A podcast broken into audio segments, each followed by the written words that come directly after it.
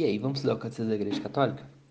Antes de começar o estudo de hoje, revisando aquilo que estudamos no último áudio, começamos a falar sobre a profissão de fé, os símbolos de fé, entendemos que o símbolo de fé é uma síntese dos pontos importantes contidos na Sagrada Escritura. E aí, o estudo de hoje, continuando esse início de sessão, vamos entender que esse símbolo ele é dividido em três partes. A primeira parte fala da primeira pessoa divina, a obra admirável da criação de Deus Pai.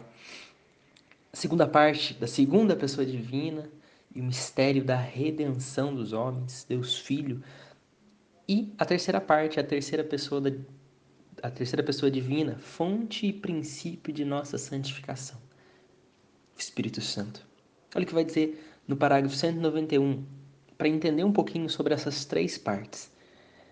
Elas são distintas embora interligadas.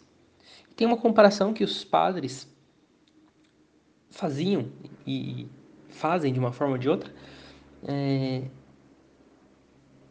chamando esses, essas partes de artigos.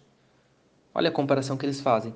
Porque, da mesma forma em que nossos membros existem certas articulações que os distinguem e os separam, assim também nessa profissão de fé, com acerto e razão, se deu o nome de artigos às verdades em que devemos crer especificamente e de forma distinta. Até também, segundo a tradição atestada por Santo Ambrósio, costuma se dizer, a contar 12 artigos do credo, do credo dos apóstolos, simbolizando de fato o número dos apóstolos, apóstolos e o conjunto da fé apostólica. Nós vemos então que em toda a história da igreja, nós comentamos isso no último áudio, em que desde o começo, muito cedo, a igreja já tentou recolher esses resumos orgânicos e articulados, e são muitos símbolos, não é somente o creio, o credo apostólico ou o niceno constantinopolitano, que normalmente nós conhecemos mais.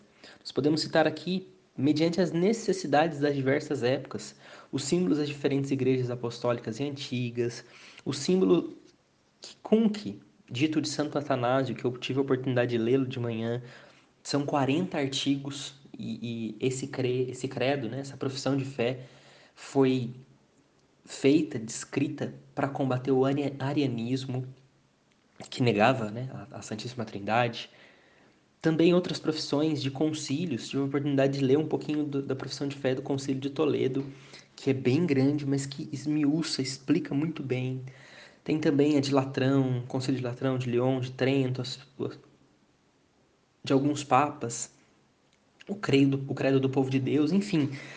Nenhum desses símbolos das diferentes etapas da vida da igreja pode ser considerado ultrapassado e inútil. Vai dizer isso no parágrafo 193 eles nos ajudam a viver e aprofundar hoje a fé de sempre, por meio dos diversos resumos que dela têm sido feitos. E nós entendemos que todos são importantes, mas nós vamos estudar o símbolo dos apóstolos. Por que, que ele é tão importante? Porque é o símbolo guardado pela Igreja Romana, aquela na qual Pedro, o primeiro entre os apóstolos, teve sua sé e para a qual ele trouxe a comum expressão da fé. Então, nós vamos estudar esse símbolo e constantemente também o Niceno Constantinopolitano, que vai nos ajudar a continuar estudando, porque ele tem uma grande importância por considerar os primeiros dois concílios ecumênicos, de, assim como está escrito, né, de Niceia e de Constantinopla, 325 e 381 nós vamos entendendo isso e acolhendo os símbolos de fé que nos dá a vida. Olha o que vai falar aqui para finalizarmos esse áudio. Recitar com fé o credo é entrar em comunhão com Deus Pai, Deus Filho e Deus Espírito Santo, e também entrar em comunhão com a igreja inteira, que nos transmite a fé no qual cremos.